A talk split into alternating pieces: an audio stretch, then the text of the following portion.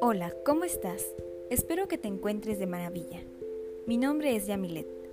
Déjame hablarte en este espacio de los valores para el sentido último. Vamos a reflexionar en el tema de los valores, con el estudio de los valores para el sentido último.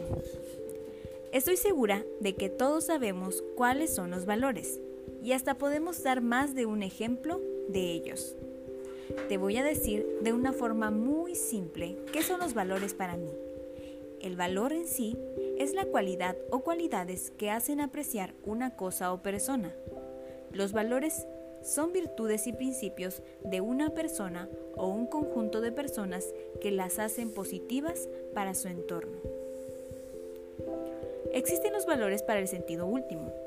Entre ellos están el amor, la fe, la caridad y la esperanza. Comencemos con el amor.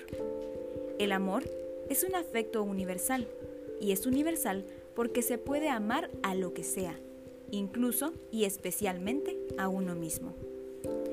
Cabe mencionar que el primer amor es Dios y es el amor más fuerte que ha existido. El amor humano que más se destaca como excelente entre todos es el amor entre el hombre y la mujer, en el cual intervienen inseparablemente el cuerpo y el alma. Este amor asciende de los valores inferiores hasta los superiores.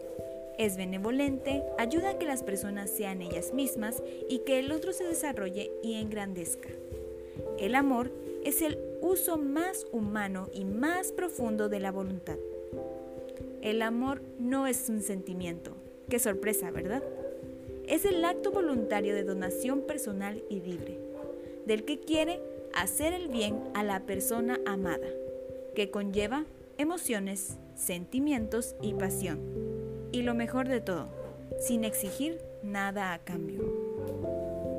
Hablemos de la fe. La fe tampoco es un sentimiento ni una emoción, sino una unión confiada de tu inteligencia y tu voluntad a Dios. Es fiarte en todo lo que ha dicho y revelado. Con la fe, el ser humano se esmera en conocer y hacer la voluntad de Dios. Con la fe es posible entender el sentido de la vivencia cotidiana y la existencia del dolor y el sufrimiento.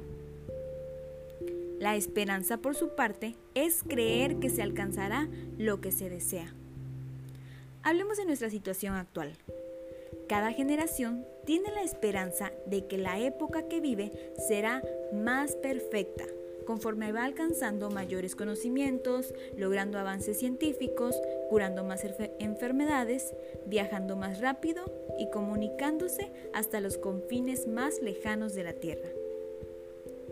Los valores que acabamos de mencionar se llaman virtudes teologales y son un conjunto de valores y actitudes que facultan al ser humano para acercarse a Dios y relacionarse con Él.